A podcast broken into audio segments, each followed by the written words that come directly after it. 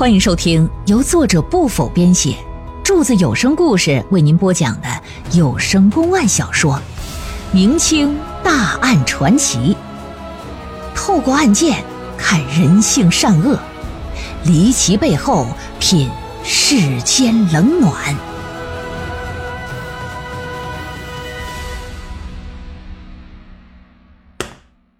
由于这苏云奇呀，生意做得很大。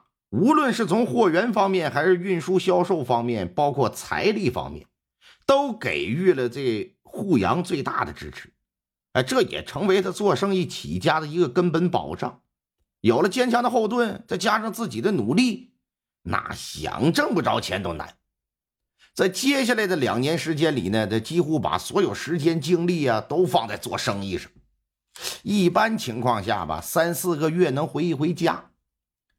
话说天启九年这一天，哥俩在一起喝酒的时候，苏云奇就说：“说你呀，过去两年做生意赚了不少了，但你这还没个孩子呢，跟媳妇也是聚少离多，这也不长久之计呀。你不如啊，把媳妇接上海来，跟这儿安家就得了。”那扈阳也正有此意，一看兄弟也这么说，转过天来就去找房子去了。找好了房子，应用之物该买的都买了，可以说万事俱备，只差媳妇的到来。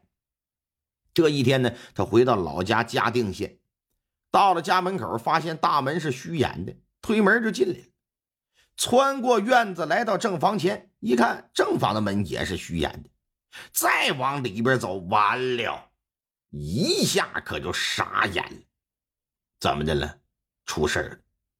只见地上有一滩血，床上躺着一人，身上盖着被子，露着一双脚。看那脚啊，明显就是一个女人的脚啊。想到自家只有媳妇一人，媳妇还是个女的，回过神来，快步来到床边，掀开被子，这么一瞧，一脸的愕然，目瞪口呆，霎时之间是大脑一片空白。那么说，他看到的是什么呀？一具没有脑袋的女尸。这也就是在自己家，而且是白天，再加上这小子胆子大，这要换成二一个，哼，轻者得下个大小便失禁，严重的弄不好直接都得昏死过去。受到二次惊吓的他，再次回过神来，也顾不上害怕，仔细打量眼前这无头女尸。虽然没了脑袋，可自己媳妇身体自己最清楚啊。特别是他媳妇右屁股蛋子上有一大一小的两个痦子，啊，这事儿他门儿清。翻过尸体往屁股上那么一瞧，发现这死尸不是别人呐，正是自己的媳妇葛淑珍呐。原本是兴高采烈打算接她到上海，却不成想面前是这个惨景。那心情可想而知，鼻子一酸，眼泪当场可就下来了。这明显是让人给害的，自己不可能把自己脑袋切下去。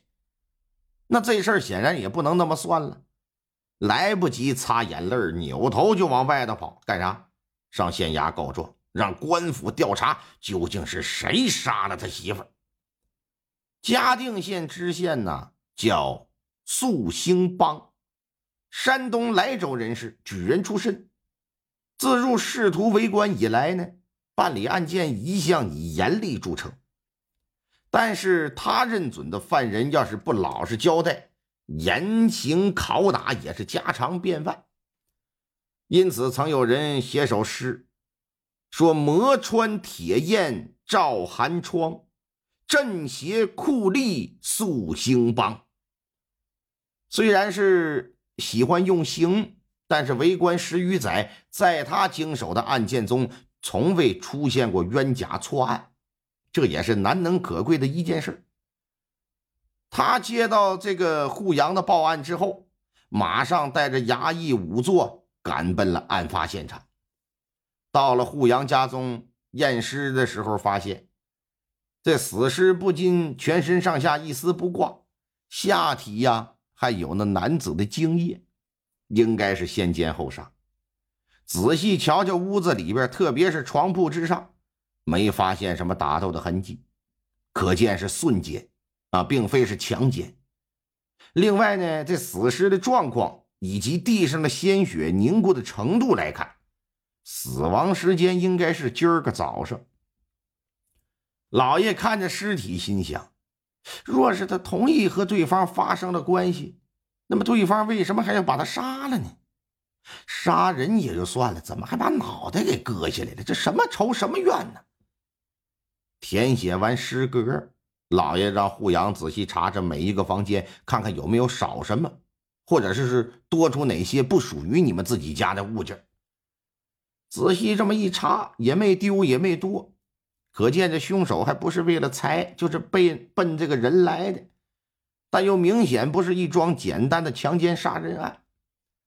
打里屋出来呀，老爷前后院转了一圈，看到户家宅院是临街，与东西院的邻居也只隔一堵墙。心说邻居很可能听到什么或者见到什么，哎，这就把邻居当地的保长全给传唤过来，进行逐一询问呗。问到一个叫宋老四的邻居的时候。他就说了：“说先前曾看到有一个人慌里慌张的打这院子里走出去，谁呀？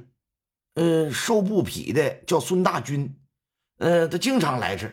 今早呢，小人看到他打户家出来的时候啊，神色慌张，出门先是往东走，紧接着就掉头往西去了。我当时就觉着不对劲儿，猜想一定是干了什么见不得人的事儿。嗯，但是我知道啊。”这院子里边就一媳妇在家，小人也不好前来过问。现如今这媳妇被杀了，小人认为啊，那孙大军一定难逃干系。其他人再都没有听到或看到什么，只有宋老四看到的孙大军来过，又在案发时间之内，哎，又跟葛树珍是相熟之人。老爷认为这小子具有重大作案嫌疑。一问保长，保长说认识，知道家庭住址。老爷派人呢跟随保长前去缉捕孙大军，到县衙问话。到了县衙升堂一看，孙大军二十七八岁的年纪，中等身材，一副文质彬彬、温文尔雅的样怎么看都不像是一个会将人脑袋割下来的穷凶极恶之徒。在老爷看来，往往越是这种不像凶手的人，恰恰才是真正的凶手。上德堂来一拍惊堂木：“孙大军，你可知罪？”“我这这不不不知啊！